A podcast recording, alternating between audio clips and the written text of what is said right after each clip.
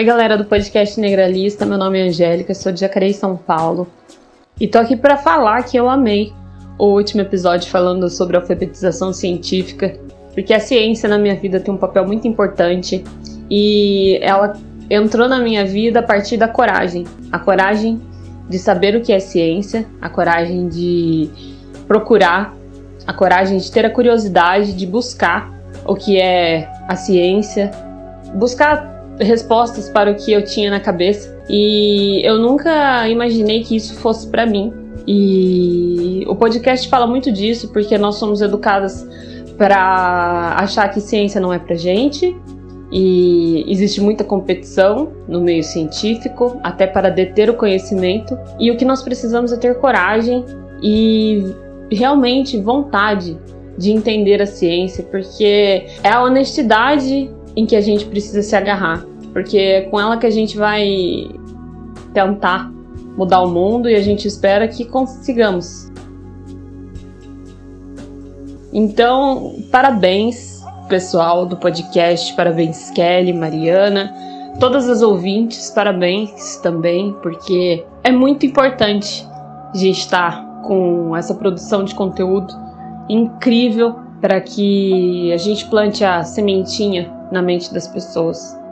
Principalmente das mulheres negras do Brasil, precisam de mais visibilidade, precisam estar na ciência. E é isso. Muito obrigada por prestar esse serviço. Muito obrigada pelo conteúdo tão bem feito e um grande beijo para vocês e para todas as ouvintes. Oi, o meu nome é Mariana e esse é o seu podcast Negralista.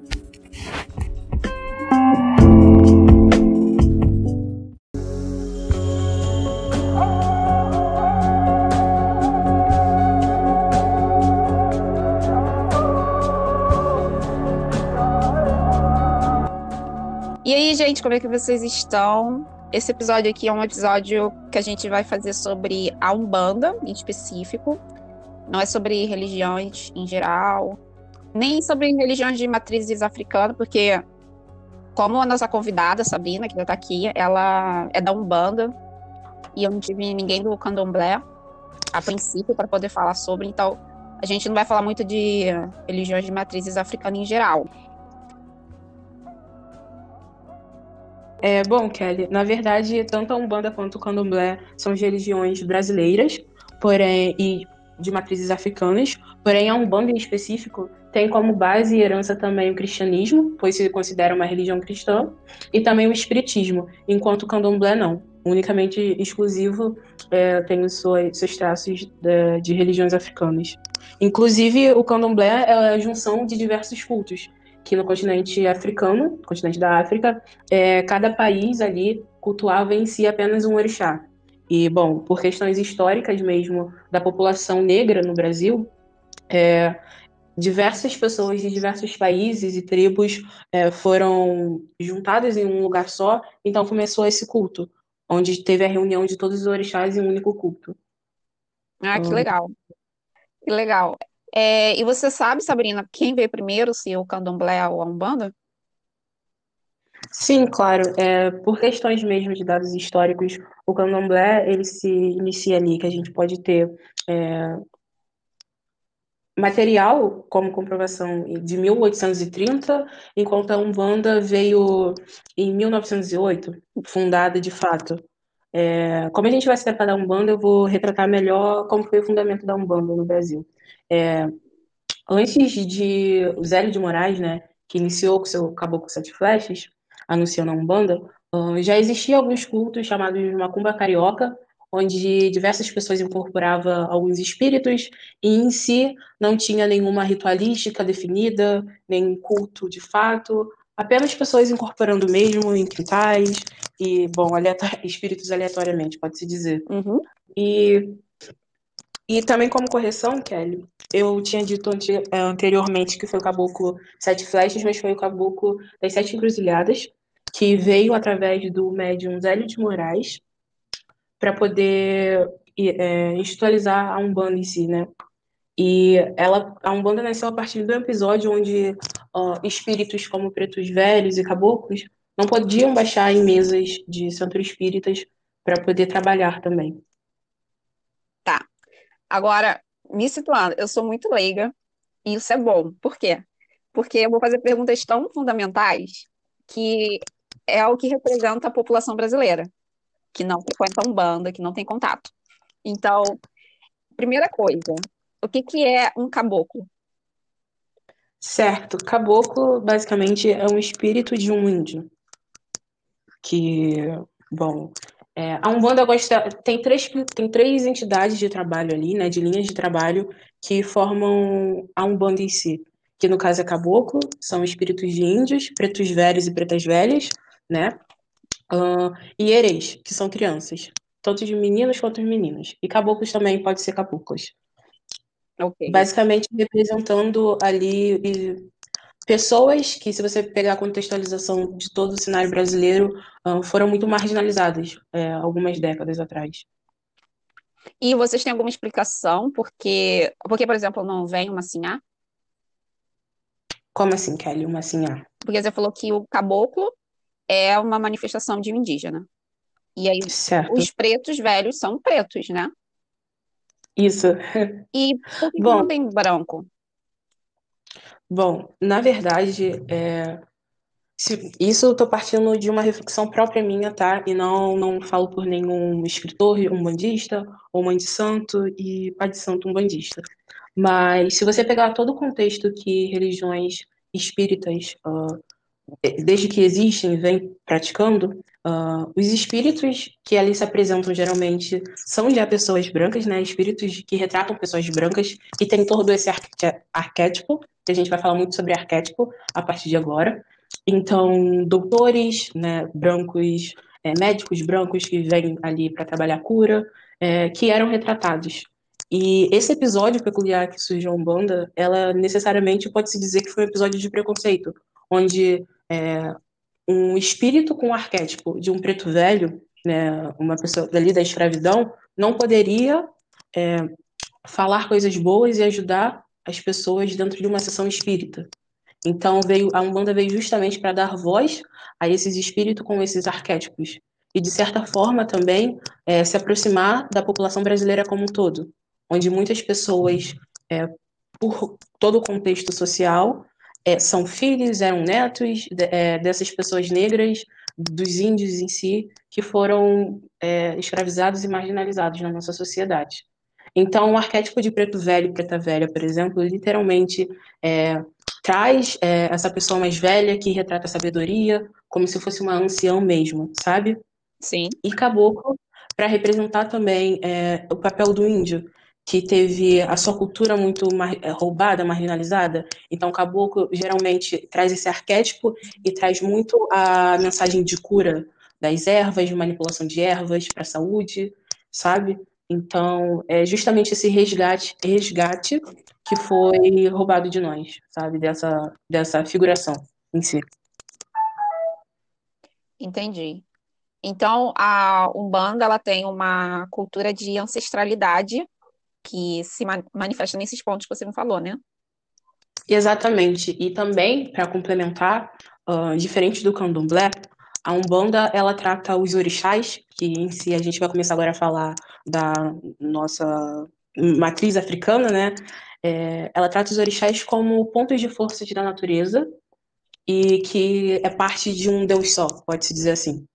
Então, por exemplo, Iemanjá, ela não é apenas ali a água do mar, mas ela representa o ponto de força todo que constitui o oceano, as águas salgadas, a, a da areia e tudo mais. E também é, a gente tenta fazer com que tenha uma consciência maior sobre a natureza em si, para preservar mais e cuidar dela, entende? Uhum. Então, esse é um ponto que eu gosto bastante. Entendi. Agora, você pode recuar um pouco e explicar o que é orixá? Certo. Bom, é, de uma forma bem simplista, eh, pela visão da Umbanda em si, porque no candomblé, ah, os orixás, eles são ancestrais, né?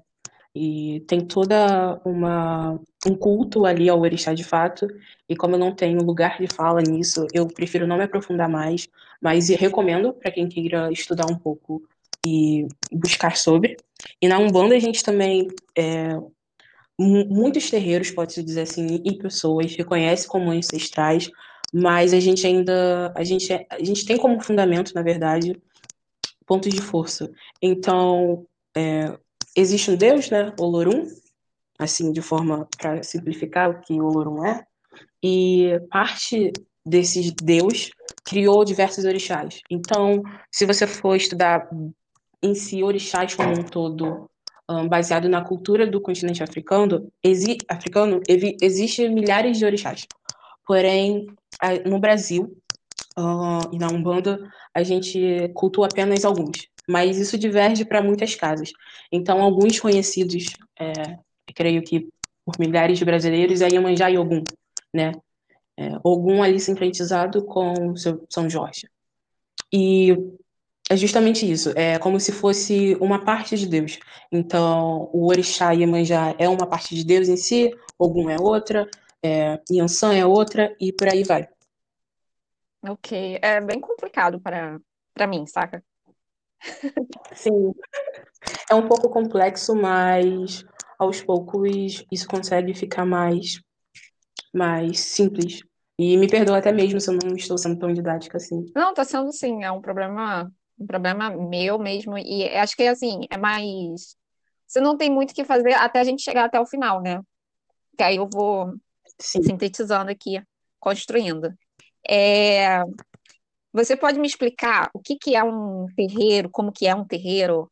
É, quais são, é, o que que não pode faltar num terreiro? O que que diferencia? Certo. Uh, bom, só para retomar de novo e contextualizar, é, que eu acho isso importante de se, dizer, a Umbanda ela é uma religião brasileira e ela nasceu no Rio de Janeiro, em São Gonçalo, especificamente, no município de São Gonçalo. E ela tem alguns fundamentos. É, a gente gosta de usar bastante essa, essa palavra. E, bom, ela é praticamente a manifestação do espírito para a prática de caridade. Então, é, diferente do espiritismo, onde foi codificado através de Kardec por um livro, a Umbanda, ela em si, ela traz os espíritos, esses espíritos, eles baixam dentro de um terreiro e oralmente passam a sua palavra, pra, passam uma palavra de carinho, acolhimento, é, para a pessoa que está ali se consultando em si. Então, nós não temos uma pessoa que, de fato, através da mediunidade de psicografar livros, um, trouxe essas doutrinas. Então, um ponto para isso é que em diferentes locais do Brasil, a Umbanda pode se divergir muito, mas os fundamentos que eu vou apresentar aqui, ela, está, ela se estabelece ainda para você poder declarar tal terreiro, tal lugar, é, de fato, uma casa de Umbanda. Tá bom, Kelly? Uhum. Uhum.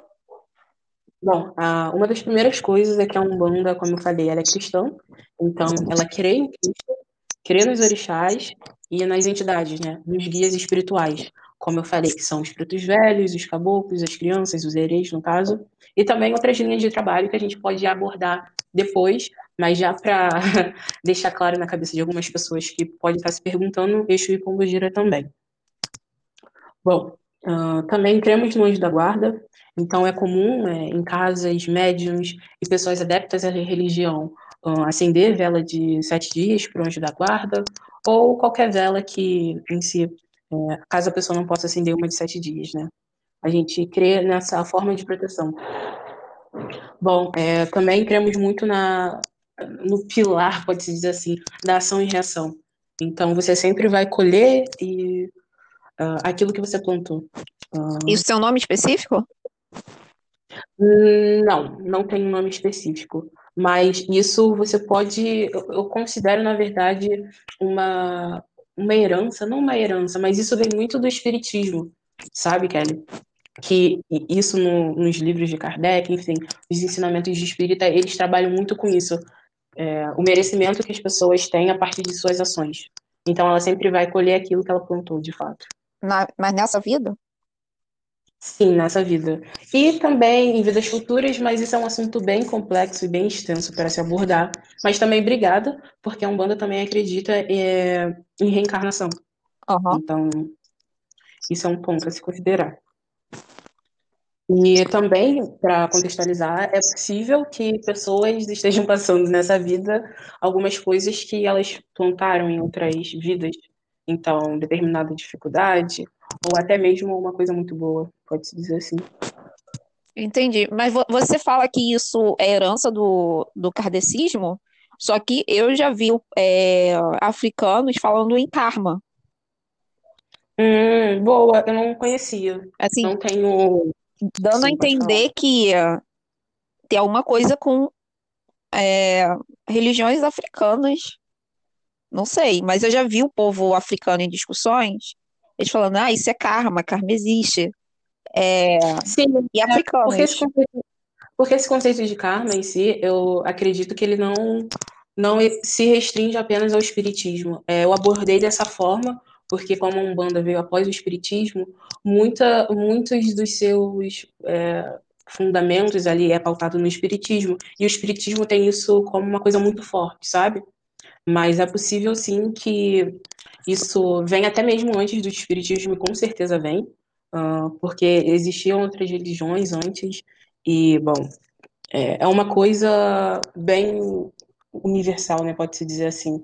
Porque quando você começa a entrar nesse mundo e a, caso você acredite, né, e a entender um pouco mais sobre a espiritualidade como, em si, como um todo, uh, na vida após a morte, muitas coisas que são milenares, elas são passadas adiante, entende? Então a gente pode acreditar que, nossa, esse conceito de karma a gente está vendo agora no Espiritismo, na Umbanda, mas isso já vem bem de antes. Então, também peço desculpas, que pode ser uma limitação minha, mas isso com certeza já é bem antigo. Não, é, o conceito de karma é muito antigo, sim, porque ah, os indianos, eles acreditam em karma e a religião hindu, das sobrevivências, das sobreviventes, ela é mais antiga. Eu não sei porque, eu não sei se isso é uma afrofobia, só que quando você vai pesquisar eles colocam a religião hindu como a mais antiga. Aí eu não sei se eles certo. estão ignorando as religiões africanas. E aí eu fico perdida, mas oficialmente é isso. Se você for pro Google pesquisar qual a religião mais antiga, vai falar que é hindu. E eles têm o conceito de karma, os indianos eles têm esse conceito de karma. É, no, nas, nas religiões orientais, você vê muita questão, a, a questão do karma. E a palavra karma, ela é de lá, da Índia esse com K, A, R, M, A. É da Índia, entendeu? Sim, entendi. É, infelizmente, eu vejo muito que a gente, às vezes até por falta de interesse, de procura, a gente não tem muito estudo em si sobre como é praticado os cultos na África, entende? Uh, porque às vezes falta material também, e, enfim, é, eu acredito que é, seja bem diferente do que a gente aborda no Brasil. E de fato é. Uhum. Bom, continuando, é, a Umbanda também, é, isso já está bem explícito, mas é uma religião mediúnica. Então, é, nos nossos rituais, né, nos nossos cultos e trabalhos, a gente aborda diversas mediunidades em si, e a principal delas é de incorporação, que é onde a entidade em si ela está falando com a pessoa ali que está sendo consultada. Uh, a defumação é um ponto muito importante, onde é como se fosse uma limpeza para você iniciar qualquer tipo de trabalho ou ritual que você for fazer no seu terreiro. Uh, a música também, que no caso são os pontos falados, né? Os pontos cantados, que muitos consideram como uma forma de oração, eu também acredito nisso. E também para você chamar ali o guia específico que vai trabalhar, uh, o, o tipo de, de entidade que vai trabalhar naquele caso. Então, existe ponto especificamente para Exu, existe ponto para em si, para os orixás, e também existe é, pontos que a gente pode dizer assim para defumação também, que a gente tem isso, e enfim, a, a música em si é um fundamento muito importante para gente. Algumas casas não utilizam atabaques, tá? Mas não chega a ser um ponto, um, na verdade, um instrumento obrigatório, mas hoje em dia é mais frequente que a maioria das casas tenham atabaques ali. Mas você simplesmente cantando e batendo palma, você já pode representar essa ritualística da música. Uhum. E você terminou sobre o terreiro? Bom, tem bastante coisas que são abordadas no terreiro, né, que a gente tem como fundamento no terreiro, mas se você quiser partir para outro ponto, a gente pode partir, sem problema nenhum. É, Então a gente vai ter o terreiro, que é uma parte da casa de santo. Não, Não é parte. não. Bom, é, casa de santo, eu não vejo. Mas você falou assim, na casa que eu vou. Quando você diz isso, o que que você está querendo dizer? Ah, que eu falei pra você, na casa que eu vou é no terreiro que eu vou. Entendeu? É praticamente a mesma coisa. Ah, tá. Entendi. Agora entendi. Não tem diferença, não. É só mais um jeito que, por exemplo, eu e os meus amigos tratam, sabe? Casos diferentes. E você pode descrever pra gente como que é uma uma sessão quando você vai? Você você vai quantas vezes por semana? Bom, agora estamos em quarentena, né? Aham. Mas geralmente é, tem cultos toda semana, trabalhos toda semana, mas difere um pouco. Giras mesmo abertas ao público, onde eu frequento, são de duas em duas semanas. Geralmente aos sábados. Sim. E bom, no, Aí você só vai, você, Sabrina, só vai de duas em duas semanas. Sim, mas às vezes eu vou em alguns trabalhos que acontecem durante a, semana, que é uma vez na semana, onde tem um passe e depois é, pessoas que são marcadas para esses atendimentos específicos realizam o trabalho, são atendidas. Aham. O passe em si, ele é feito pelo médium, é, não incorporado, mas o guia fica muito próximo ao médium. E aí o médico realiza um- uma série de movimentos com as mãos, onde ele reequilibra os chakras da pessoa em si ali, para um realinhamento mesmo, caso esteja um chakra esteja muito ativado ou pouco ativado, pode-se dizer assim. É, chakra é é da cultura budista, né? Sim, mas nós acreditamos em chakras. E se, quando, se, quando você parar, assim, para de fato estar imersa na religião da Umbanda, ela tem muita. ah, ela carrega muito. Como é que eu posso dizer? Não estou achando a palavra certa. Sincretismo. Ah, muitos itens. E muitos itens de outras religiões, assim. Aham. Entende? Entendo. Então, é, antigamente eu acredito que o passe não era visto dessa forma, mas hoje em dia tem estudos, tem autores que abordam dessa forma os chakras de uma pessoa, então a gente acredita assim nisso. Entendi. E é um, é um pouco curioso, né? Porque você chegou a falar sobre o karma, que em si vem da religião hindu, e agora os chakras também. Isso, os chakras ele tem na cultura japonesa, assim, não tô dizendo que não tem nas outras, mas com certeza no budismo, é, os, eles, no Japão, é o budismo, a maioria, mas enfim, é da cultura japonesa com certeza, porque lendo o mangá, né, a gente tem contato com essas coisas, e lá Sim, sim, sim. alinha os seus chakras, tem também uma questão de ki, e eu sei que tem a ver com isso. Você tem, você vai alinhar seus- os seus chakras, se eu não me engano, é o budismo. Se não me, se não me falha a memória agora, ali no Japão. Se não é o, budismo, é um outro de um nome estranho, mas é do Japão, que eu tenho a referência dos chakras, particularmente. Sim, é, e para quem está ouvindo esse podcast, eu recomendo muito que não se limite apenas ah, ao que está sendo passado aqui, mas que procure também a fundo e tenta fazer essa ligação entre é, esses rituais, né, esses tipos de rituais, a Umbanda em si, e também estudar um pouco ah, esses rituais fora da Umbanda, que vai trazer um conhecimento e esclarecimento bem maior. Sim. Aí, Olorum é o deus. Sim, Kelly. E ele tem várias, ele tem várias manifestações ah, com os orixás. Hum, Eu não, eu não diria manifestações, mas parte deles foi separadas e essas separações, cada uma representa um orixá em si. Sim. Aí, Ie- Iemanjá, por exemplo, é um orixá. Sim, Ok. E Ogum é outro orixá. isso. Aí você falou que a Iemanjá ela está relacionada com a parte é, dos oceanos na, na Umbanda. Das águas salgadas. Das águas salgadas. Porque um outro orixá que também tem ali como ponto de vibração águas, mas no caso água, água, águas doces, é o Oxum, que no caso representa rios, cachoeiras. Sim. E o Ogum vai representar o que, então? Ah, aqui, ó, eu achei uma parte que fala sobre o pentagrama bandista. Então tem ali como alicerce cristianismo, indianismo, kardecismo, orientalismo e africanismo. Ah, entendi. É, então é bem completo mesmo, né?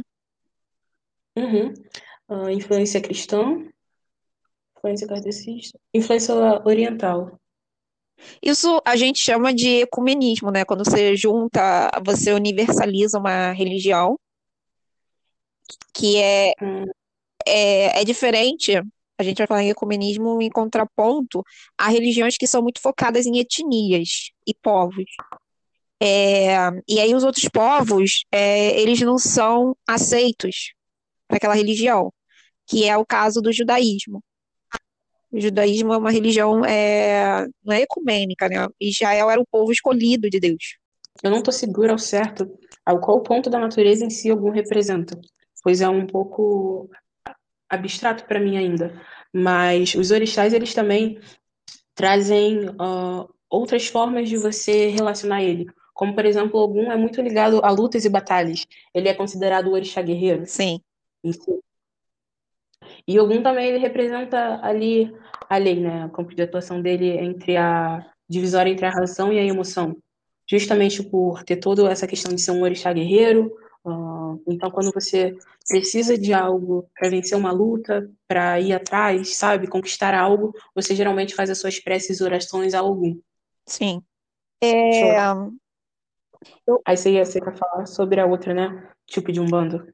não, primeiro, eu, eu queria, eu queria saber como que é um- uma sessão, se você pudesse, se Uhum. puder, poderia descrever como que é uma sessão, essa sessão aberta, como é que é? Primeiro de tudo, você chega e pega sua ficha ou anota um nome para poder ter até mesmo um limite de pessoas para que vai se consultar ou até mesmo saber a ordem. Então você geralmente pega ali sua senha, sua ficha, né? E inicia com uma oração. ah, sempre tem uma oração. eh, geralmente alguns lugares fazem um Pai Nosso, ah, uma Ave Maria também, e depois uma oração mais isso vai de cada terreiro, tá? A mãe de santo faz uma oração mesmo pedindo para que seja um trabalho de muita paz, de muito amor. E começa a defumação. Depois cruza o terreiro, né? Onde eles usam ah, pemba para isso. Então, provavelmente um ogão ou algum mequede. Isso varia de casa para casa, para casa. Faz esse ritual de cruzar o terreiro.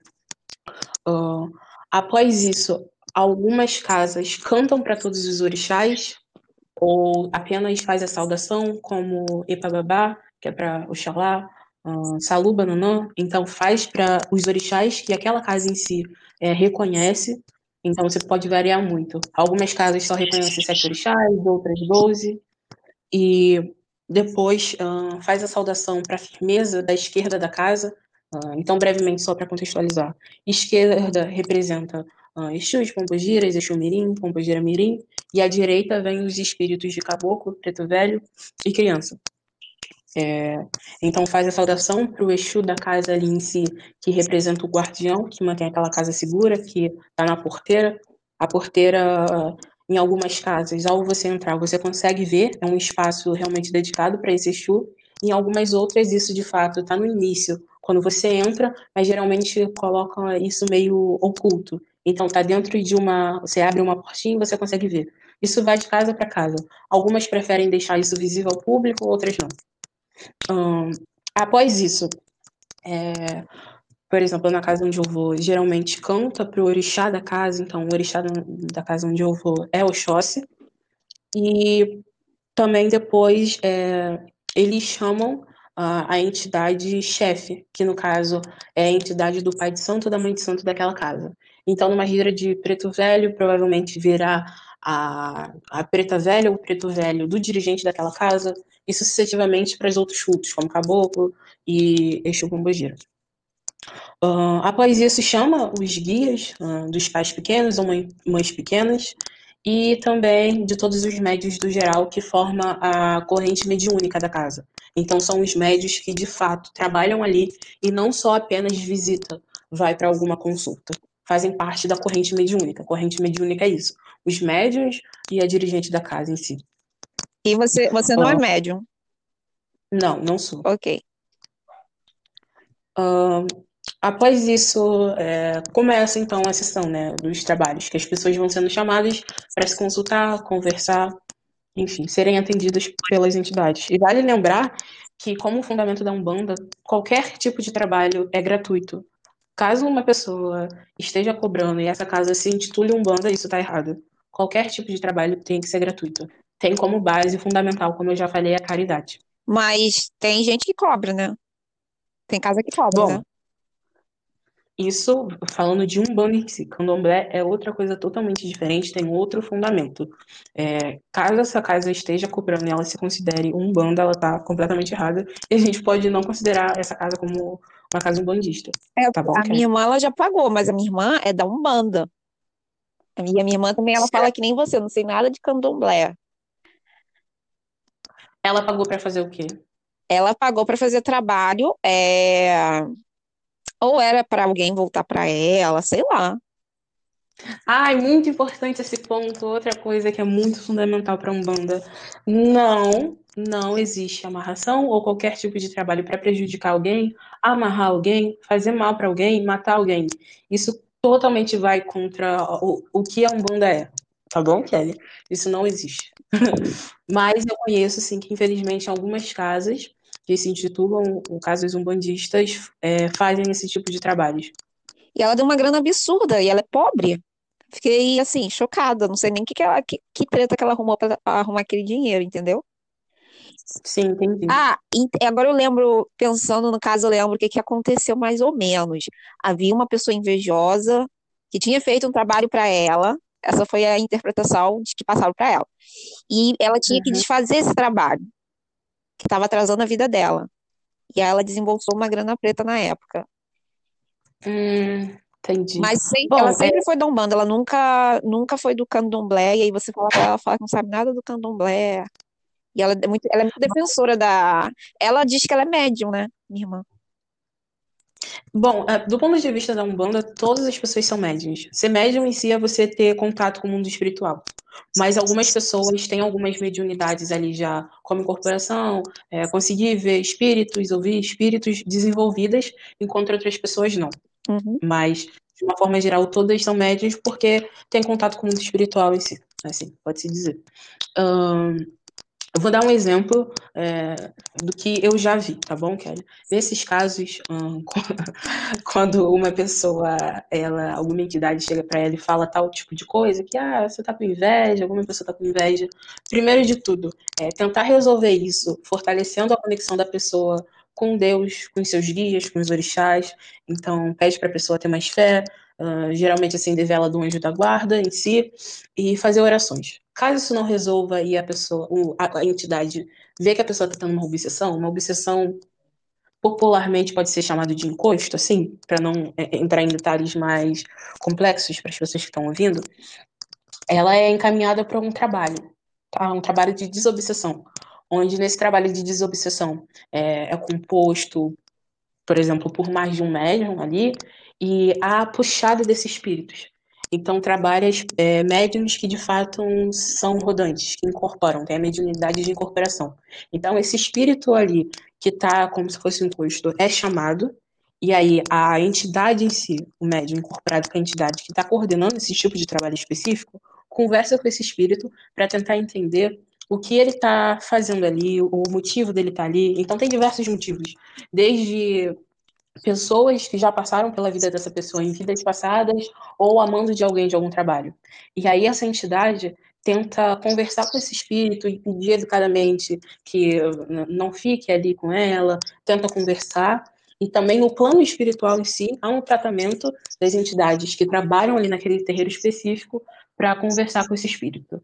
Tá bom, Kelly? Uh, é, é, mais um como se fosse um acolhimento e também conversar com ele uh, para ver de fato se ele muda de opinião, pode-se dizer assim. Porque, diferente do que algumas pessoas pensam, espírito, na verdade, né, essas pessoas que desencarnaram, elas já foram pessoas um dia. Então também tem emoção. Ela não deixa de ter emoção. Então, ela pode ter uma emoção muito boa, muito ruim, Aham. sabe? E, enfim, é, a Umbanda, ela trabalha assim. A gente, não existe isso de você fazer meio que um contra-ataque em si. Isso vai meio que pagar o mal com o mal. E a Umbanda tenta pagar o bem com o bem. É, o, bem, o mal com o bem, na verdade. E também, voltando ao que a gente já falou, em muitos casos, né, pode-se dizer assim, uh, caso a pessoa fez alguma coisa que mereça aquele tipo de ataque, muitas das vezes o guia nem interfere nisso, entende? Então, por isso que essa afirmação que você disse para mim parece muito absurda para mim. Então, primeiro tenta fortalecer a pessoa, a entidade que está ali consultando a pessoa, ou depois encaminha para um trabalho. Bom, é basicamente isso. Entendi. É, outra pergunta, outra pergunta que eu tenho, só que eu esqueci, estava na minha cabeça. Aí deixa eu lembrar. Ah, claro. É, Sabrina, então fala pra gente um pouco é, da sua experiência, é, da sua trajetória pessoal até a Umbanda. Se foi influência da sua família ou foi uma coisa pessoal sua? É, como que se deu essa trajetória? Bom, a minha experiência, é, a minha família toda, né, que eu convivo, é evangélica, então eu fui criada em uma família evangélica, eu venho de uma família evangélica, e só algumas pessoas por parte de pai, ou até mesmo por parte de mãe, são pessoas que frequentam Umbanda ou Candomblé, mas é bem pouco. Então sempre houve uma pressão, é, e infelizmente um preconceito acerca dessas religiões de matriz africana tá, Kelly? Aham. E eu cheguei a frequentar a igreja por muitos anos. Então, no início da minha adolescência, eu entrei de fato para a igreja, eu fui batizada na igreja, mas eu comecei a questionar algumas coisas. Como, por exemplo, por que algumas pessoas não aceitavam pessoas homossexuais da comunidade LGBT? Ahn, também a forma como eles tratavam certos aspectos da vida, então não podia ouvir música que não fosse cristã, não podia fazer tal coisa, todos aquele, aqueles dogmas que existem até hoje, tá bom? Na, na religião. E por um momento eu fiquei ali sem, sem nenhuma religião, eu não sabia muito. E também adolescente, né? Não sou adulta ainda, não me considero, sou jovem, mas quando você é adolescente, você é muito arrogante, então você acha que você sabe sobre tudo sobre a vida, e não é bem assim. Uhum. E aí eu entrei numa fase muito niilista da minha vida, e foi muito engraçado. Mas eu, eu sempre me interessei, na verdade, por religiões de matriz africana. É, teve um período que, de fato, eu até cometi, infelizmente, intolerância religiosa, mas depois isso me question... vinha um pensamento de por que você está fazendo isso, sabe? Esses questionamentos meus. Você tinha quantos anos nessa época? eu tinha 13 anos, 14 anos. Entendi. Mas era intolerância religiosa contra quem? Contra a religião toda em si, né? Porque quando você entra para a igreja, você acredita que isso é do diabo, que a, a Umbanda é do diabo, tudo é do diabo. Então era É, uma você não intolerância contra a Umbanda. contra a Umbanda, mas eu acredito que também contra o Candomblé. Porque na época eu não tinha conhecimento da Umbanda, não tinha conhecimento do Candomblé, não sabia que existia diferença entre os dois. Então qualquer coisa relacionada a qualquer uma das religiões, para mim, era do demônio. E eu nem sequer sabia a diferença entre as duas religiões. Sim. Entende? Aham. E aí eu, é, é, eu, desde pequena também, eu sempre gostei de samba. Assisti uh, desfile de escola de samba, então às vezes a minha avó não deixava eu ver, porque uh, em si o samba é da cultura afro-brasileira, então alguns sambas sim, é, cita alguns orixás, cita a religião. E, enfim, eu sempre gostei. É, até mesmo quando eu era evangélica, mas não frequentava a igreja, né? Sim. Sempre gostei. E quando eu tive esse momento de eu estava sem religião nenhuma, eu comecei a estudar um pouco mais sobre o orixá, a me aproximar mais desse mundo. Eu fiz, inclusive, até um trabalho na escola de filosofia sobre Yansan. E a minha professora adorou esse trabalho. Eu gostei muito na época de fazer esse trabalho sobre o orixá em si. É, foi bem simples e bem pouco o conteúdo, era uma espécie de um vídeo. E aí eu, eu, que, eu botei na minha cabeça que eu queria frequentar, para eu conhecer. Então, eu frequentei, eu cheguei aí pela primeira vez, foi numa casa de Umbanda, mas eu nunca mais voltei lá. E aí depois eu voltei a frequentar aí de novo em uma casa, nessa que eu frequento hoje. E, bom, uh, me ajudou bastante a, achar meio que o, o rumo da minha vida, pode-se dizer assim. É porque trabalhou questões como autodisciplina, amor próprio, isso vem tratando até hoje. É, porque em si, o que me é passado é que eu preciso ser feliz e viver minha vida certas das escolhas que eu faço, entende? Sim. Então, eu gosto bastante da religião como um todo e tô até hoje aí. E, então, no caso, fazem, faz quanto tempo que você tá na Umbanda? Dia 11 agora desse mês vai fazer dois anos. Sim. Então é bem recente, né? Sim, bem recente. Mas parece que, na verdade, o processo todo de imersão foi muito profundo, assim, muito intenso. Porque, enfim, é, eu tratei algumas coisas pessoais que prefiro não dizer aqui. Uhum. Mas me ajudou bastante. E você é, pode falar pra gente o que, que são as rodas? Que eu vejo você comentando muito nos status, eu vejo a Sandy comentando. As giras que eu digo, que eu digo? Você fala gira? Ok. As giras. Isso, gira. Giras é nada mais do que culto. Então, por exemplo, ah, sábado que vem vai ter gira de caboclo. Então, vai ser um culto direcionado a caboclo. Onde virá caboclo, caboclas e caboclos trabalhar para atender a, aos visitantes na casa entendeu? E aí depois, ah, gira de Exu e Pomba gira, vai vir Exu e Pomba gira. Mas não necessariamente em um culto, uma gira específica desse, não possa vir outras entidades, tá bom? É comum ter sempre algum Exu é, incorporado para poder fazer mesmo uma, um auxílio maior aquela gira e também fazer a proteção da gira em si. Agora, uma, uma pergunta que eu estou fazendo desde o início. Só que eu, eu não. Acho que eu acabei me perdendo também e eu esquecia. O que que é a pomba gira que você fala? Ok, a pomba gira, ela é, ela tem como arquétipo uma mulher, ok? Aham. Uma mulher que essa figura, ela é muito, muito, muito distorcida a imagem dela. Então, é, ela chega sorrindo, rindo, e ela literalmente vem tratar a, a celebra, celebração à vida. É, é assim que eu intitulo o espírito de Pombogira. Mas, enfim, pela distorção que as pessoas têm, elas uh, juntam muito a imagem, né? É, é, mistura muito a imagem de Pombogira com uma pessoa que só vai tratar de coisas amorosas, de relacionamentos amorosos, vai fazer amarração amorosa. Infelizmente, as pessoas têm esse pensamento, mas ela representa isso. Uh, é, como vem entidades masculinas, também vem entidades femininas entendeu? Não só também, existe e sempre existirá. É como se fosse a dualidade, sabe? O feminino e o masculino. Sim. E aí, a, a linha de Pombagira, ela é distinta da de Exu. Pombagira não é Exu mulher. Mas, por se tratar a vibração, né? Por ser da linha de esquerda ser muito parecida, faz essa junção. Então, num culto assim, vem Exu e vem Pombagira. Mas são linhas de trabalhos diferentes em si. Uh, Exu trabalha mais com caminho, com proteção, é como se fosse um guardião mesmo, e Pombagira vem, trabalha também como guardião, mas ela vem muito nessa questão de celebração à vida, de ajudar as pessoas. E ela tem um, um ligamento muito forte com a, com a independência da mulher, né? Com a, o fato da mulher poder ser, poder não, ser independente, poder fazer as mesmas coisas que um homem faz, então vem muito nessa abordagem de ser antimachista. E também é uma linha de trabalho recente, pode-se dizer assim, como a de Exu. Por quê? Porque é, ela veio, Kelly, eu não sei a data certa, mas ela é recente. Ela veio mesmo quando começou a. Como é que eu posso dizer? A esses movimentos feministas aparecerem. Então, essa linha de trabalho surgiu a partir daí. Mas ela não é propriamente da, da Umbanda. A pergunta era quando surgiu essa linha? É, você falou recente, aí veio essa dúvida para mim. Hum, já achei a resposta, mas eu queria me fundamentar melhor, porque, por exemplo, Preto Velho e Caboclo é antigo, mas eles não têm uma data específica. Mas para Pombogira tem, que foi o início do, dos anos 20.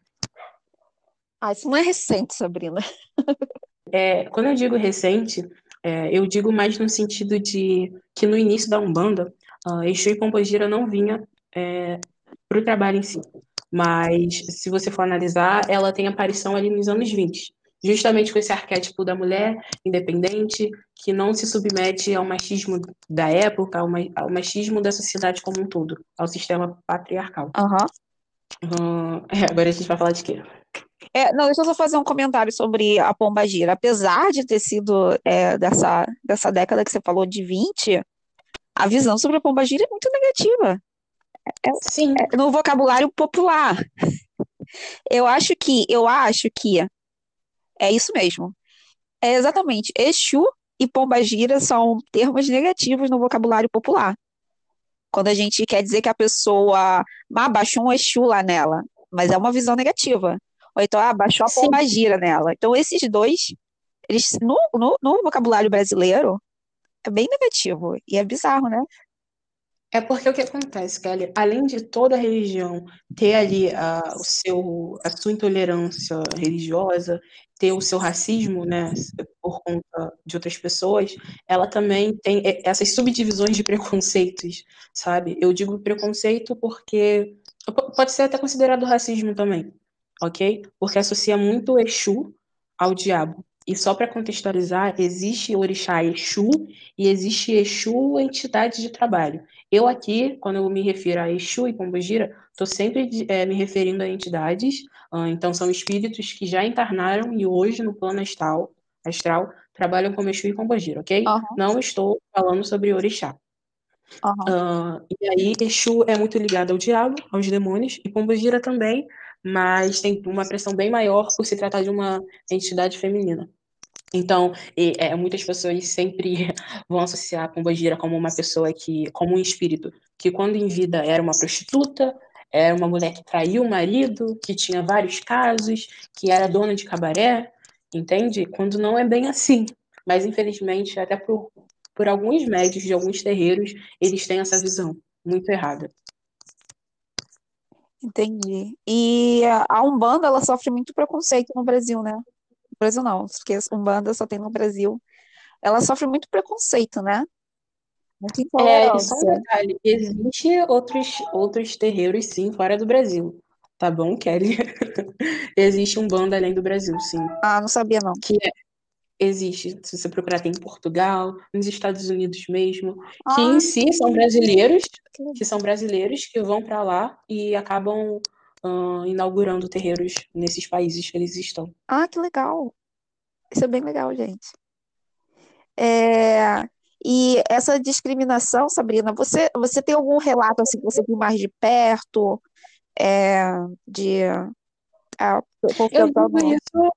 Uhum, eu digo, olha, hoje eu vejo sim que tem muito preconceito com a Umbanda, mas eu vejo muito mais pro candomblé em si. Por exemplo, é, a, saiu a notícia, eu não parei para ver porque esses casos geralmente me machucam muito, eu fico muito sensível, então eu fujo muito dessas notícias, mas uma mãe perdeu a guarda da filha por iniciar ela no conto do candomblé. É, isso eu vi. E aí alegaram maus tratos. Alegaram maus tratos. Eu vi isso. Então. Mas, enfim, por eu ser da Umbanda e tudo mais, eu vejo mais por parte da minha família em si, algumas pessoas é. que Lá no meu trabalho, no meu trabalho também tem essa intolerância. Meu trabalho, primeiro, o pessoal tem uma implicância. É, eu sou a predileta, né? O pessoal implicar porque eu sou ateia. Aí tá, tudo bem. É, mas tem uma, uma menina lá que era da Umbanda, e ela também sofre muita discriminação. Ela não sabe, né? Mas é, quando ela não está, né? Ela sofre discriminação. Ela gosta de. Na, na sala dela, tem a sala dela, o escritório dela próprio. Ela gosta de deixar lá a coisas ligadas a Umbanda. E ela tem muito orgulho. Eu, eu acho legal isso, que ela tem muito orgulho. É, e o pessoal, no meu trabalho, e é uma universidade, tem gente ignorante lá e tem gente que tem essa discriminação contra, contra essa menina. É, uma vez eu estava indo para minha irmã, e olha que ironia, eu estava com a cabeça raspada, ou seja, isso foi ano passado. Tava com a minha cabeça raspada. Aí um menino, uma criança, Ai, não lembro se era menina ou menina. Chegou para mim e falou assim: tia, onde que fica o terreiro? Aí, só que eu tava chegando lá, sabe? Aí, eu, e ela não me conhece, que, eu, que a casa da minha irmã tava visitando só. Aí eu, hã? Eu não sei. Eu, eu não sei. Aí eu achei que a pergunta super, super estranha. Só que a minha irmã tava na porta para me receber. Aí a minha irmã falou assim: o que que foi ela? A menina perguntou onde fica o terreiro. Ela, ah, aquele que sai de cabeça raspada. E o mó... Aí ela falou assim: e aqui é maior perigo ficar de cabeça raspada, porque eles ficam, vão pensar que você dá um banda, podem querer fazer alguma maldade com você. Eu falei, caraca, sério? E eu, eu não sabia que ter cabeça raspada na, na favela significava isso, entendeu? Uma coisa totalmente diferente. Em alguns lugares é porque você é lésbica, mas na, mas na favela tá associada você ser, um banda. Eu achei aquilo assim bizarro. Uhum. Duas coisas que eu queria falar é que a primeira, Kelly, uh, eu vejo muito disso, dessa cultura racista, pode-se dizer assim, mediante a, a Umbanda e o Candomblé, porque muitos pastores falam que essas entidades são demônios, e quando tem aqueles cultos onde algum encosto vem, eles se auto-intitulam ou Exu, eu sou o Exu Tranca-Rua, ou sou Pombagira, sou Maria Padilha, entende? Então isso fica no inconsciente das pessoas. Então elas sempre vão associar o demônio, sempre. Ai, então e a segunda Sim, e a segunda coisa, Kelly, é que na Umbanda não tem esse, esse rito de você raspar a cabeça. Isso é do candomblé em si ou de casas que tem culto de Angola. O culto de Angola, basicamente, você tem uh, as entidades da Umbanda trabalhando e você é, trata os orixás da forma que o candomblé trata. Então tem todo esse culto de você fazer a feitura de santo e considera os orixás como ancestrais. Entende? Não apenas pontos da natureza. Então talvez essa minha seja do candomblé e eu esteja confundindo. É, ou ela pode ser, enfim, ou ela até mesmo ela pode ter se confundido, falado errado, ou a, a experiência que ela tem com casos umbandos são essas casas de culto de Angola. É porque ela tá há muitos anos, há muitos anos, ela deve ter uns 40 anos, ou no candomblé, ou na, ou na Umbanda, e talvez ela já tenha feito parte do candomblé, não sei. Pode ser também. Pode ser. E eu sei que ela cultua muito São Jorge. Ogum, né, no caso. Também. É, uma coisa engraçada é que, por exemplo, no, no candomblé em si não existe esse sincretismo religioso, né? De você associar um orixá a um santo da igreja católica. Sim. Mas muitos adeptos do candomblé, quando é dia de São Jorge, eles celebram também e vão às missas. É, é, se você perceber, acontece isso. Então, por exemplo, a última data que eu lembro foi de Nanã. E aí, uh, a minha amiga que foi na missa, que era aniversário dela, dia 26 de julho, ela falou: Nossa, Sabrina, se você chegar aqui no, na Igreja Católica, tem mais gente espírita, né, macumbeiros, do que em si é, pessoas católicas. E aí, outra coisa que eu queria falar é que, por favor, pessoas, quando vocês forem se referir a alguém uh, que é um bandista, chama de, de que é da Umbanda, chama de um bandista e candomblé é candomblecista. Eu posso falar macumbeiro porque é, eu trato com amor isso. E, sendo bem honesto, não gosto que outras pessoas usem esse tom comigo. Só quem realmente, de fato, é da religião. Porque tem muito esse tom pejorativo. Sim. Então, são uma mesmo. Sim. Uh... Isso. É... Peraí, deixa eu, deixa eu Tá. E aí, Sabrina, na, nas sessões, essa, essas que você vai em específico, é, qual é? É porque assim, eu vejo você, a gente falou do giro, mas eu vejo uma cultura de roda, certo? Hum, como assim? O que você vê como roda? A cultura de roda é porque eu estou fazendo um paralelo com os cultos tradicionais das outras religiões, que as pessoas ficam sentadas e prestando atenção no líder entendeu? Uhum. Sim, e é tudo muito certinho, muito quietinho, silencioso, doutrinado, disciplinado, né? E a, uma coisa marcante é essa cultura de roda, que as pessoas elas ficam de pé, elas ficam batendo palma, elas ficam dançando, é, elas ficam. É, faz barulho também, né? Eu queria Muito. Saber, então, eu queria saber é, quanto tempo que você passa numa sessão, em média, é, é, é, é domingo que vocês fazem isso? Sábado. E é, qual é a sensação física que você tem? Física e emocional também. O que acontece? Uh, eu geralmente chego em torno ali. Eu chego antes, tá? Por conta da fila. Mas em, em si, o portão abre umas duas e meia e a sessão começa três horas.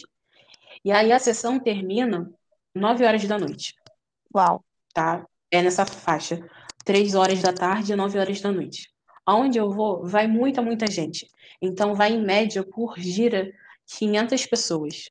tá? Eu tô, é, por média não, mas vai em torno de 500 pessoas que vão ali. É, você pode simplesmente ir pegar a senha e esperar para ser atendida, ou você pode ir pegar a senha, assistir a abertura, ser atendida e ir embora, ou você pode ficar até o final para você assistir encerramento, onde todas as pessoas já foram atendidas, já estourou o número máximo de fichas, até porque os médios que trabalham ali, é, eles também, o corpo físico deles cansam, né? Então não tem como ficar uma coisa uh, ilimitada mas geralmente tem muita ficha e algumas pessoas que vão pela primeira vez, mas acabou a ficha, eles sempre dão um jeito de da pessoa ser atendida. É, tem esse tratamento, sim. Mas vocês fazem a roda.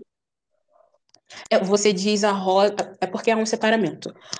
É, existe um local lá, o terreiro mesmo, onde ficam os médiums, os fica as equedes, os ogães e a, a mãe da casa, onde faz o culto, e aí tem uma parte onde as pessoas podem assistir. Entendeu? E aí depois esse espaço ele é meio que fechado para os médiums já incorporados poderem se posicionar e começar a atenderem as pessoas. E aí a, a parte do culto, de louvação, de, dos pontos cantados é só nessa parte da abertura e no final da abertura e no final da gira, tá bom?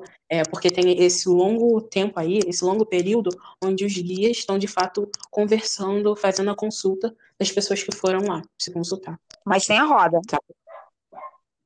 É, a roda ela não, não fica para sempre, entendeu? A roda que eu tô que eu tô conseguindo visualizar que você está dizendo é ali quando eles estão cantando, dançando, né? Isso. Essa roda, essa roda não se permanece para sempre. Porque tem uma parte onde eles ficam consultando as pessoas. Então, é, é a parte, essa parte do trabalho é da consulta, onde a pessoa vai lá, fala com a entidade, conversa e tem, enfim, varia de pessoa para pessoa o que eles conversam. Mas vocês formam laços assim entre si, lá dentro, como uma comunidade?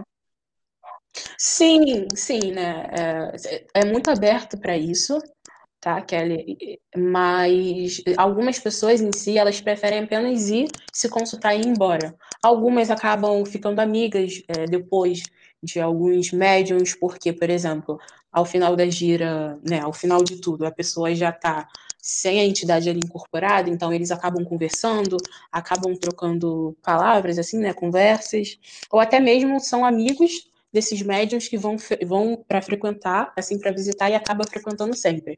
Mas uma coisa importante a se dizer é que é antiético qualquer coisa que foi dito para você na, durante a consulta, esse médium, é, por acaso, caso ele lembre, ele falar para outra pessoa ou conversar com você depois. Isso é muito antiético, porque o que acontece ali fica ali, entende? Ah, entendi. E até mesmo, e até mesmo falar com outros médios, isso não acontece. Se isso, onde você está indo, isso acontecer, reporte ao dirigente da casa, reporte a alguma pessoa de confiança, tá bom? Entendi.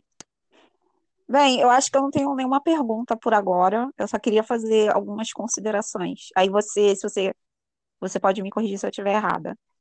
É... Ok, é, eu só ia finalizar mesmo, é, porque é muito extenso, eu acabo falando demais, mas sobre a forma como eu me sinto. É... Sim, Então, por exemplo, para as pessoas que são sensitivas, ou até mesmo quem está indo pela primeira vez, eu, eu, acredito que é um misto de emoções, e uh, desde antes da consulta, quando você está ali assistindo os pontos cantados, você está vendo a forma como eles, como eles é, se comunicam, né? É, é muito bonito pelo menos para mim. Então, me sinto muito emocionada e com uma sensação de agradecimento, assim, pode-se dizer. Porque uma das coisas é muito legal de se observar é que todo guia que chega e incorpora, ele cumprimenta o outro com um abraço. Sempre. Sempre. Então, é, você pode absorver muita coisa dali sem necessariamente você se consultar. Enfim, era só isso mesmo. É, deixa, eu, deixa eu tentar é, traduzir o que o que está na minha cabeça que com certeza, com certeza é muito, tá muito desviado. Não tem é, é, nada, nada se compara à experiência. É que nem quando, é que nem antes de eu, de eu ter minha primeira relação sexual, para mim aquilo foi a coisa assim, o que que, o que que aconteceu? Porque a ideia que eu fazia era uma, uma viagem assim super criativa e totalmente diferente da, da realidade. É, assim, é, eu, eu, eu compreendi o seguinte, é, que eu percebi. Eu não percebi, é, eu não percebi muito cristianismo na sua fala, senti uma grande ausência. E até me pergunto o que que é, quem é Jesus na Umbanda. Tinha uma grande é, uma grande ausência. E eu também não sabia que, da existência de Olorum. Aí fiquei assim, nossa, isso deu, dá um grande impacto na minha cabeça.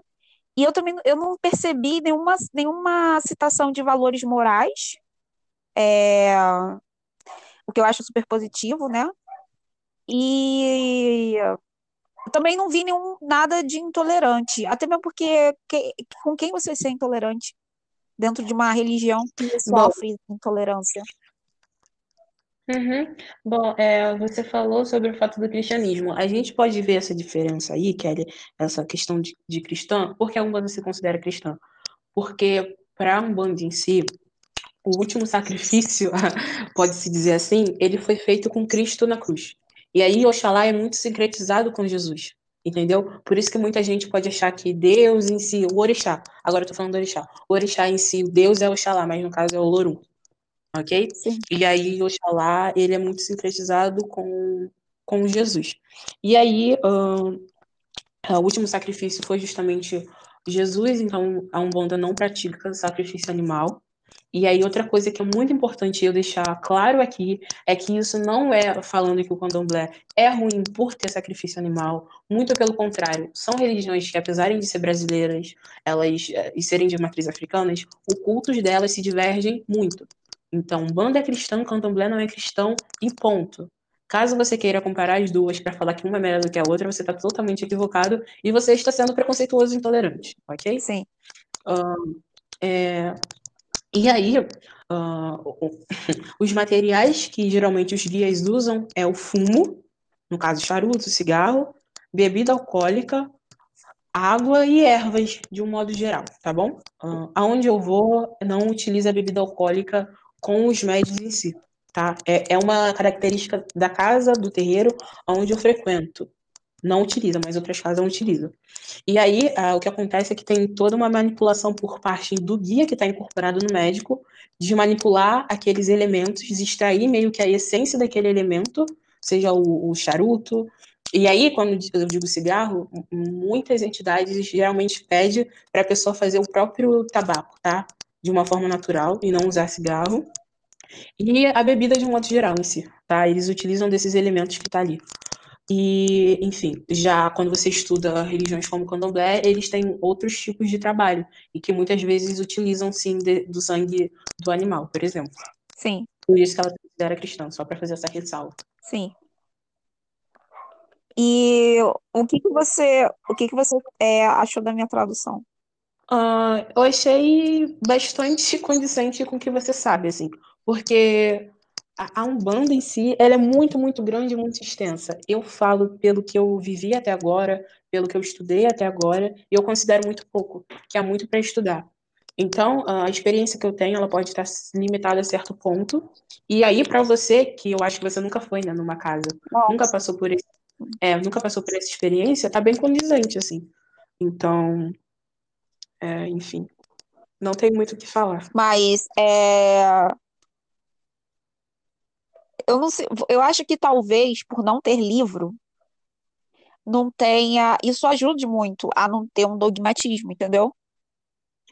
Então, ah, o que que acontece? Ah, apesar de não ter um livro como a Bíblia, por exemplo, tem muitos autores que acabam psicografando livros e esses livros, esses livros acabam sendo referência, tá bom, Kelly? Ah, não sabia Então, disso, porque, é, ah, não sabia por exemplo, ah, alguns autores como Rubens Saraceni, é, bem famoso, e aí esses livros ajudam a trazer um pouco, sabe? da- é, a trazer um pouco não, porque todo ensino, é, todo conhecimento já é repassado pelos guias, mas a ficar marcado ali na história. Mas é claro que, enfim, tem que ter uma ressalva gigante sobre o conteúdo do livro que você está lendo, sabe? É, enfim. Mas existe sim esses autores.